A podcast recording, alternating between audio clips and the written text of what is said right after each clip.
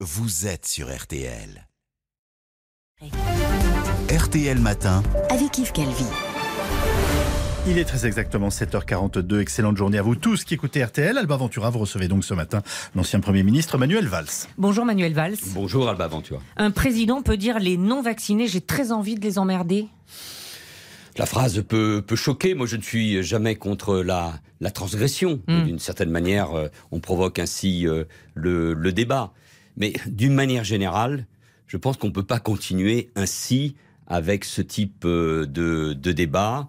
Et avec, d'une certaine manière, on le voit bien, une forme, ça n'est pas nouveau, ça n'est pas récent. C'est-à-dire vous êtes un- vous n'êtes pas indigné, mais on ne peut pas euh, dire On des peut choses pas comme ça. continuer avec euh, cette forme d'abaissement euh, du débat politique. Je parle d'une manière générale, pas seulement de ces euh, propos, parce que c'est dangereux pour la démocratie, alors que le pays est déjà euh, divisé, fracturé, euh, que l'on voit euh, des violences, des menaces, par exemple à l'égard des, élus, des directeurs de CHU, des médecins. Nous avons tous les jours ces témoignages, et je ne parle même pas de ce que nous avons vu en Guadeloupe. Et surtout, nous avons un pays fatigué, là, inquiet par rapport à la crise sa- sanitaire. Et donc, tout est sujet, on le voit bien, à, à polémique et, et à division. Donc, je pense que nous avons plutôt intérêt, j'espère, à, à la sérénité, Mmh. euh, à l'humilité, euh, euh, à l'union, au respect. C'est ça, à mon avis, qui devrait s'imposer. Donc, le mais président deux- de la République. Arrêtons-nous deux secondes sur ces non-vaccinés. Ils sont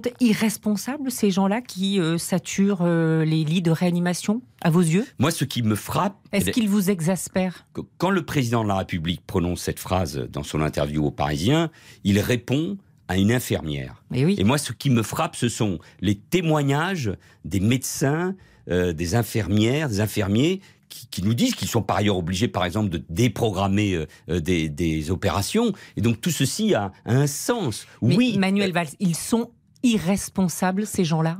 Il ne faut pas preuve de responsabilité, bien évidemment. Ah, euh, Vous aimez ça- bien ça- la transgression, mais vous avez du mal Non, à non, dire les mots. hein, Non, non, cette non, non. fois. Évidemment, Pour cette fois, de- vous avez du non, mal. Non, non, c'est de l'irresponsabilité. C'est une absence de, de responsabilité. Si je voulais euh, copier le président de la République, euh, de cette manière, c'est eux qui nous embêtent qui nous emmerdent, puisque c'est ça le, le terme. C'est eux, ce sont ceux qui ne se font pas euh, vacciner. Mais de l'autre côté, je pense que les responsables publics, le président de la République évidemment au premier chef, doivent contribuer à une forme d'apaisement euh, du débat. Parce que si on continue comme ça, au fond, ceux qui, à la fin, profiteront de tout cela, ce sont les extrêmes, et c'est notre démocratie qui en sera euh, profondément euh, euh, atteinte. Est-ce que vous êtes favorable à, à l'obligation vaccinale, Manuel Valls? Oui.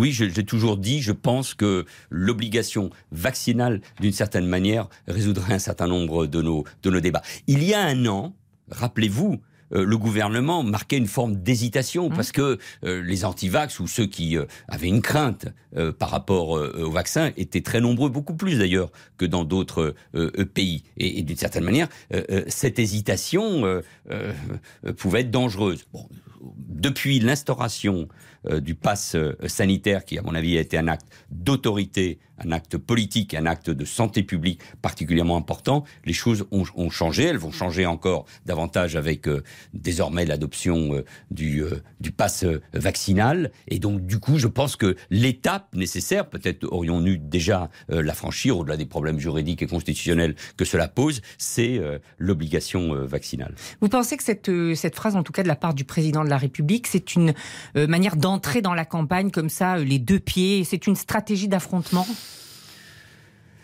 Je ne sais pas. D'ailleurs, moi, je laisse ça aux, aux commentaires. Je, peux penser que le président de la République est, agacé, évidemment, par ceux qui euh, ne, se font pas vacciner et qui mettent en danger l'ensemble de la stratégie vaccinale. Mais toute stratégie, je parle de manière générale, mais vous allez me comprendre, toute stratégie qui consiste ou qui consisterait à favoriser la montée des extrêmes pour avoir une confrontation de deuxième tour entre euh, euh, Emmanuel Macron et l'extrême droite, peut être gagnante à court terme, mais elle divisera encore davantage. Nous avons quand même un pays où l'extrême droite, où les idées d'extrême droite sont largement supérieures Alors, à 30%. dans cet esprit, qu'avez-vous pensé euh, de la phrase de Valérie Pécresse qui était assise à votre place lundi dernier euh, à propos de la polémique sur l'installation du drapeau européen? Emmanuel Macron n'aime pas l'histoire de France. Et Éric Ciotti, avant elle, avait dit euh, Emmanuel euh, Macron n'aime pas la France. Mais la droite républicaine, la droite démocrate n'est peut-être pas obligée de tomber dans tous les pièges s'il y a des pièges. Euh, C'est ce la- qu'elle a fait, la candidate? La décision de, de mettre le seul drapeau européen sous l'arc de triomphe, de mon point de vue, est une erreur, une décision inappropriée. Il faut mettre les deux drapeaux. L'Union européenne n'est pas un État fédéral. C'est une union, c'est une fédération d'États-nations. Donc quand il y a le drapeau européen, il doit toujours y avoir notre drapeau national. Enfin, le symbole était clair. Donc Il ça, c'est ce que s'agissait dit de- Valérie Pécresse. il s'agissait de, de célébrer euh, l'Europe euh, alors que la présidence française euh, commence. Mais de là à expliquer qu'Emmanuel Macron n'aime pas l'histoire de France, qu'il est déraciné, qu'il est mondialiste, qu'il est européiste. Là, je prends, prends euh, les propos euh, d'Éric Ciotti, courant là euh, derrière euh, Éric Zemmour et Marine Le Pen. Là, non, là, ça n'est pas possible. La droite française, qui a gouverné avec Jacques Chirac, avec Nicolas Sarkozy, elle est européenne. Donc, elle ne peut pas donner le sentiment d'être anti-européenne. Donc, surtout dans ce moment-là où nous savons combien euh, nos pays de l'Union européenne ont bénéficié des fonds européens, du soutien à l'économie et même d'une stratégie, malgré les erreurs du début, d'une stratégie euh, pour, euh, pour favoriser euh, la, vaccination et l'accès au, au vaccin. Alors, puisqu'on parle un peu d'histoire, Manuel Valls, vous publiez Zemmour, l'anti-républicain aux éditions de l'Observatoire. C'est un livre dans lequel vous traquez, je vous cite, tous les raccourcis et les mensonges historiques avancés par Éric Zemmour. Euh, face au danger de la contre-histoire, un autre récit est possible, dites-vous. Donc, vous dites, il pratique le mensonge, Éric Zemmour, sur l'histoire. Oui, d'une manière générale, moi je prête toujours attention euh, à, ceux qui parlent de l'histoire, parce que c'est une passion partagée d'ailleurs par euh, tous euh, les Français. Et une vision de l'histoire de France, elle est souvent utilisée pour parler du présent et de l'avenir, pour dire ce que nous sommes. Et toutes les références d'Éric Zemmour, il faut l'écouter, il faut le lire Sur quoi, par exemple? Sur euh, euh, l'affaire Dreyfus, qui, qui est un élément fondamental de la construction euh, de la République. Quand il laisse entendre que peut-être Dreyfus serait euh, innocent à 7 heures du matin sur RTL, vos éditeurs vont dire c'est quand même pas ce qui nous intéresse le plus. Eh bien si. Eh bien si, parce que le débat intellectuel, le débat historique, le débat politique, le débat culturel, ce sont des débats fondamentaux dans notre pays. Les Français sont passionnés depuis toujours par l'histoire, par les émissions d'Alain Decaux, de Stéphane Bern, et donc ils, sont intéressés aussi par ce que leur dit Éric Zemmour. Donc quand on explique que Dreyfus n'est peut-être pas innocent, qu'on ex- qu'on explique que Pétain et De Gaulle c'est la même chose, quand Pétain on explique que Pétain aurait d'abord sauvé les Juifs français, tout cela est faux, fondamentalement faux. Ce n'est pas Manuel Valls qui le dit, c'est la réalité, c'est la vérité euh, de, de l'histoire. Et tout ça est mis au, au service d'un projet qui est un projet de négation de ce qu'est la République, pas la démocratie. Il est révisionniste pour vous, Éric Ah, il y a une forme de révision, évidemment, euh, euh, de l'histoire qui est Mais alors particulièrement pourquoi il dangereuse. prospère? Pourquoi il est à 13% dans les sondages? Ben parce que sur un certain nombre de sujets, on voit bien que les Français sont inquiets, au fond, sur notre propre civilisation, sur une forme de décadence, sur, ils sont inquiets pour l'avenir, ils sont inquiets sur des sujets comme celui euh, de, de l'immigration. Et faute d'avoir trouvé de réponse des uns et des autres, de la droite et de la gauche, depuis J'allais euh, dire, plusieurs... c'est parce que vous avez failli Ah bah, collectivement il a prospéré, il a prospéré, pardon, sur une forme de faillite, évidemment. Ça veut dire qu'il faut à la fois dénoncer les erreurs, les mensonges et les manipulations, dénoncer ce qu'il est vraiment, c'est-à-dire en anti, en- un anti-républicain, mais c'est toute la deuxième partie du livre. Il faut construire à la fois un récit national qui en, Mais vous savez que les- avec... les- les- nos auditeurs et puis les Français en général entendent ça depuis des années. Bien sûr. Il faut construire autre chose face à l'extrême droite. Oui, mais, hein. mais bien sûr, mais c'est à la fois dans le discours, dans le récit, par exemple en refusant ce déclinisme permanent sur la France qui reste, de mon point de vue, malgré ses difficultés, un grand pays, ça reste une grande puissance euh, euh, économique, euh, c'est la deuxième économie de l'Union européenne, nous sommes toujours membres permanents du Conseil de sécurité, euh, nous Mais on a possédons toujours l'arme des inégalités, on a toujours des Oui. classements euh, des Oui, performances mais de il un qui sont aussi. faibles. On a une industrie qui a disparu. Avec des problèmes, mais euh, On a j'écoutais des humiliations diplomatiques aussi. J'ai Tout ça, écouté ça François. Langlais il y a euh, euh, un instant sur, sur à la fois la force de notre hôpital et, et, ses, et, ses faiblesses. Le quoi qu'il en coûte a quand même euh, protégé euh, notre économie, nos entreprises et, nos, et, nos commerces. Tous. Mais vous avez raison, il faut répondre sur le fond après, sur la réindustrialisation de notre pays, sur notre autonomie sanitaire, sur le fait que l'Europe et la France ont besoin d'avoir des batteries et sur notre politique migratoire et sur la protection euh, des frontières communes de l'Union européenne. C'est par exemple, et je le dis dans le livre, il faut une autre politique migratoire, mais avoir une autre politique migratoire.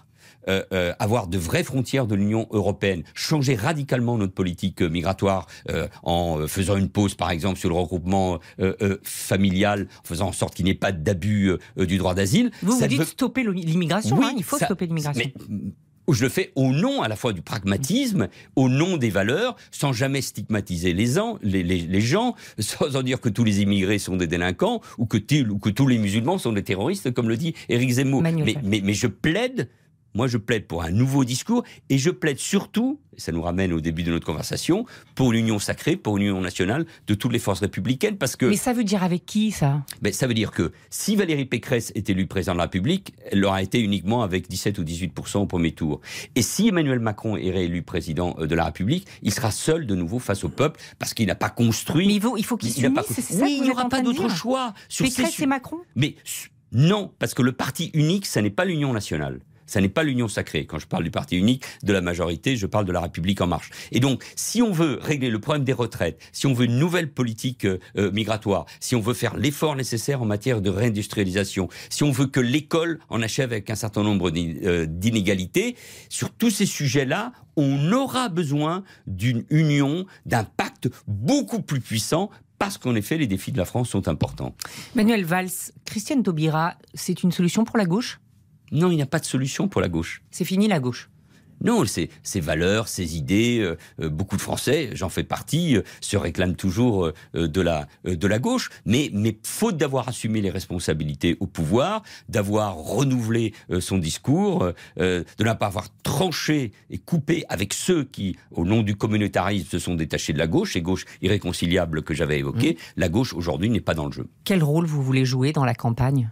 Mais Et moi- auprès de qui? Mais moi, je, je suis d'abord auprès des Français, pour le dire bon, simplement. mais ça- oui, mais je suis un ancien Premier ministre. Les Français, ils sont pas candidats. C'est- Il y, a- déjà- il y a un homme ou une femme.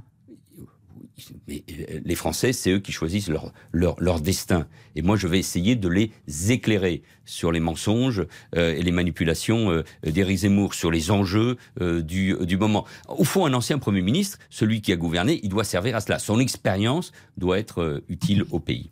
Merci beaucoup Manuel Valls. Ça s'appelle Zemmour l'anti-républicain et c'est aux éditions de l'Observatoire. Merci. Merci à vous. Et l'intégralité de cet entretien est à retrouver.